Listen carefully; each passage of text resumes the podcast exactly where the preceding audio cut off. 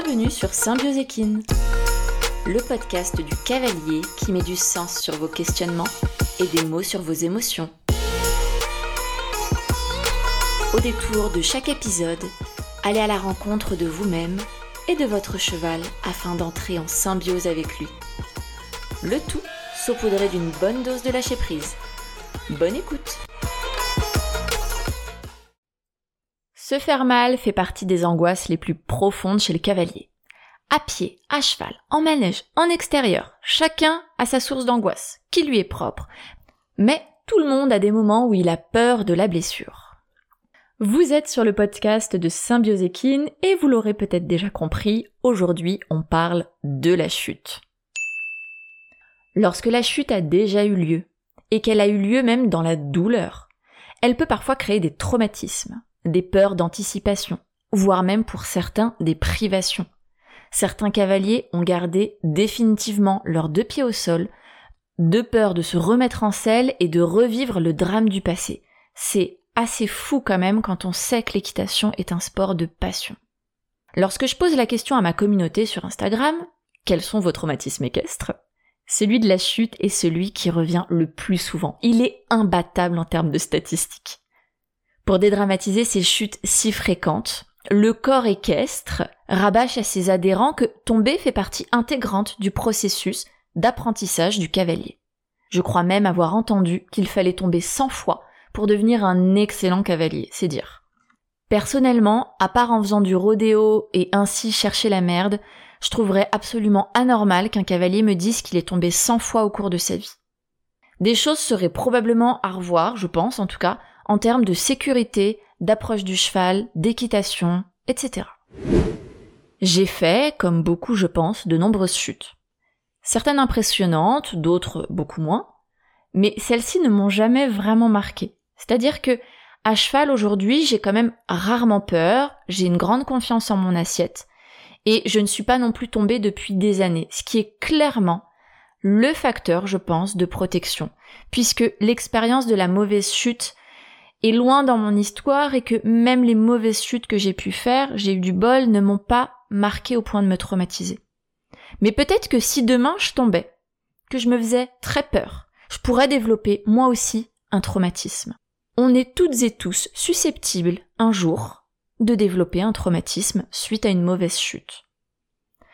Par contre, moi je vais être un peu plus en insécurité à pied. La peur de me faire écraser dans certaines situations est beaucoup plus présente. Ce que je garde en mémoire de mes chutes à cheval, ce sont surtout la banalisation autour de celle-ci. Mais d'ailleurs, même plus que de la banalisation du ça n'existe pas. C'est-à-dire que tomber faisait littéralement partie de l'apprentissage. En cours à Shetland, il y a le fameux gâteau à rapporter après les cours, hein, au cours suivant, qui était censé, je pense, un peu enlever la peur chez les enfants, dédramatiser tout ça, ce qui, à mon sens, est d'une totale inefficacité si l'on ne fait que proposer à l'enfant de ramener un gâteau et qu'on ne lui apporte pas du tout de soutien émotionnel, de réparation sur le plan émotionnel. Alors, si vous souhaitez savoir pourquoi et comprendre un peu plus pourquoi est-ce que je dis ça, je vous renvoie à l'épisode 7, Comment aider un cavalier en crise de stress. Et donc, après ces cours de Shetland, je grandis, et la chute fait toujours partie intégrante des cours auxquels je, je suis inscrite ou bien j'assiste, mais avec une dimension, je trouve, de non-lieu complète. C'est-à-dire que on chute, on remonte à cheval. On ne s'attarde pas sur le fait, bah voilà, est-ce que la chute est-elle grave? Est-ce que le cavalier manifeste-t-il vraiment de l'inconfort? La, la réaction, si j'ai pu la voir apparaître, c'était dans des cas extrêmes où bah, l'os de la cheville sort et donc faut appeler les pompiers pour venir chercher le... Là, ça me fait penser à mon copain, à mon copain qui vient de tomber de cheval. Donc bah oui, les pompiers viennent. Mais sinon, très rarement, si ce n'est dans mon expérience, jamais, on ne s'est intéressé à comment va vraiment le cavalier après cette chute. Aujourd'hui, je comprends vraiment ces non-réactions face à la chute comme étant un élément qui, je pense, devait figer mes enseignants et les amener à réagir de la sorte, de point ouvrir les guillemets, si je ne réagis pas, peut-être que le cavalier ne réalisera pas la chute et qu'il ne se fera pas peur. Fermez les guillemets. Bien que ce soit un non-sens, c'est une réaction extrêmement fréquente. Je fais comme si de rien n'était. Comme ça, ça passera inaperçu.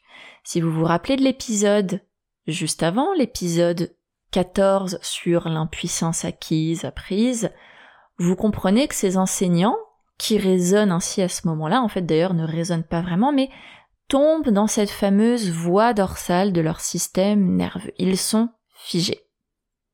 Et puis bien sûr, il y avait les réactions complètement inappropriées de certains moniteurs qui vont complètement dénigrer les larmes des cavaliers, nier leur peur, les obliger à se remettre en selle pour prouver qu'ils n'étaient pas des, je cite, lavettes, pédés, pédales et tout autre doux nom d'oiseau qui témoignait de l'intelligence si poussée de ces moniteurs. Pourquoi tout le monde n'est-il pas traumatisé après une chute? C'est la question qu'on peut, en toute légitimité, se poser. C'est mon cas par exemple. Est-ce que j'ai eu de la chance? Il n'existe pas vraiment d'événements traumatiques. En fait, il n'existe que des événements potentiellement traumatiques. Parce que ce qui fait trauma, c'est la manière dont l'individu vit l'événement. Une même chute, aussi terrible soit-elle, peut traumatiser un cavalier, mais pas l'autre. Une même chute peut d'ailleurs également traumatiser sur des aspects complètement différents pour un cavalier et pour un autre. Par exemple, l'un peut rester très marqué par la perte de contrôle à la bord de l'obstacle, tandis que l'autre aurait peut-être été affecté par la prise en charge des pompiers après sa chute. De nombreux facteurs entrent en ligne de compte. Les ressources, les facteurs de protection de l'individu, son système d'attachement, les traumatismes passés, sa santé mentale, sa personnalité, etc. La force, la bravoure, le courage, la franchise n'ont rien à voir avec le fait d'être traumatisé ou pas. Tout le monde peut vivre des traumatismes. J'espère que s'il y a une chose que vous allez retenir de ce podcast, c'est bien celle-ci. Alors, qu'est-ce qui traumatise dans la chute? Ce qui fait qu'un trauma naît, c'est le caractère soudain, imprévu, hors de contrôle de l'événement l'individu ne peut s'échapper d'une atteinte physique et ou psychique. Seul recours qui lui reste, la dissociation pour faire face à la terreur de ce qu'il vit. La dissociation est un processus complètement naturel d'anesthésie. La chute est clairement marquante, de par son aspect soudain, imprévisible. La douleur de la blessure peut évidemment engendrer une profonde souffrance physique et une détresse psychique que seule la dissociation peut soulager momentanément. Mais surtout, ce que j'observe, séance après séance, c'est l'importance de l'après-chute. L'après-chute est déterminante dans la naissance d'un traumatisme ou non. La victime de cette chute a-t-elle la possibilité de se lier à quelqu'un d'autre, de lui parler de ce qu'elle ressent Ou reste-t-elle seule, dans le silence? Est-ce que cette victime est reconnue comme victime d'une chute? Ou elle est ignorée? Quel sens est mis sur cette chute? Comment est-elle aidée dans ce processus de compréhension de ce qu'il vient de lui arriver? Cette mini prise en charge qui survient juste après l'événement très marquant, c'est ce que l'on va appeler des débriefings. par exemple, dans un de mes anciens boulots, on pouvait être sollicité pour intervenir immédiatement après des accidents de voiture, par exemple. À ce moment-là, ben, on peut pas tout de suite réparer le traumatisme parce qu'on ne sait même pas encore s'il y a eu traumatisme. Il faut laisser du temps pour voir si un trauma s'installe ou non. Donc ce qu'on va faire, c'est ce qu'on appelle du débriefing. On va aider l'individu à mettre du sens sur ce qu'il vit, à raccorder tous les morceaux, à faire le lien entre ses pensées, ses sensations, ses émotions, pour rassembler les pièces du puzzle qui ont volé en éclats au moment de cette chute, par exemple, ou de l'accident de voiture, comme je pouvais le traiter par le passé. Ce qui fait du bien, c'est la chaleur humaine, c'est se sentir contenu. Contenu par l'autre, en lien avec l'autre, et non pas seul dans ce que je vis. S'il y a un gâteau à porter, ce serait là maintenant tout de suite d'ailleurs, et non pas la semaine suivante. J'observe de grosses différences entre les personnes ayant été accompagnées après la chute, par des gens stables et en lien, c'est-à-dire dans le lien avec eux, et les cavaliers qui ont vécu ça tout seuls. Vraiment, dans mes prises en charge, il y a une nette différence. Soit parce qu'ils étaient vraiment seuls lors de la chute, c'est aussi possible, soit parce qu'ils étaient seuls avec eux-mêmes, dans une impossibilité de se connecter à l'autre, parce que l'autre n'était pas en capacité d'entendre ce qu'il avait à dire, de mettre du sens, parce que peut-être lui-même était envahi par ses propres émotions. ou alors parce que ces cavaliers se sont fait euh, rabrouer, euh, disputer, humilier euh, parce qu'ils avaient chuté. Or, la réparation, elle se trouve dans le lien. La réparation, elle se trouve dans la co-régulation. Comment je me régule au travers de l'autre? C'est la relation qui répare. Une bonne co-régulation après un événement traumatisant est essentielle et ça peut même sauver des vies psychiques. Alors pourquoi certains pensent que remonter à cheval après une chute est la solution? Certains sont convaincus qu'il faut remonter à cheval pour ne pas prendre peur. Que s'ils n'étaient pas remontés à cheval juste après la chute, ils n'auraient jamais pu le faire. Or, il s'agit d'une incohérence en fait, parce que la peur est déjà là. La peur arrive lorsque le danger se présente, c'est-à-dire quand je chute. C'est physiologique, c'est tout. Et non pas une fois que j'ai chuté, quand je décide de ne pas remonter. On peut parfaitement ne pas prendre conscience de cette peur, mais elle est là, que l'on soit d'accord avec ça ou non. Et d'ailleurs, le fait de penser que si l'on n'était pas remonté immédiatement à cheval après la chute, on ne l'aurait plus jamais fait, ça indique très clairement qu'il y a bien une peur intense de vécu. Il y a déjà là une peur d'anticipation qui se réactive. Seulement, la réponse donnée à cette peur est celle de l'ignorance. J'ignore mon émotion, je lui passe au-dessus, pour ne pas la laisser me submerger.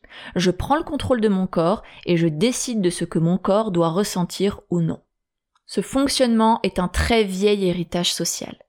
Seuls les animaux non humains sont soumis à, ouvrez de très gros guillemets, leurs instincts primaires, fermez ces horribles guillemets, et notamment celui de la fuite. L'animal humain se distingue des autres mammifères par sa capacité à raisonner, c'est bien connu. Nous avons là le fondement de générations entières d'humains en souffrance. C'est assez triste quand on y pense parce que ce sont des générations d'humains coupés d'eux-mêmes. Ignorer sa peur et se remettre à cheval, alors que mon corps me dit le contraire, est donc le moyen de reprendre le contrôle là où j'en ai perdu. C'est également prouver aux autres que je suis quelqu'un de conforme, mais c'est surtout une protection redoutable contre ma propre souffrance. Mais attention, Nombre de personnes remontent aussi à cheval simplement parce que c'était ok pour elles.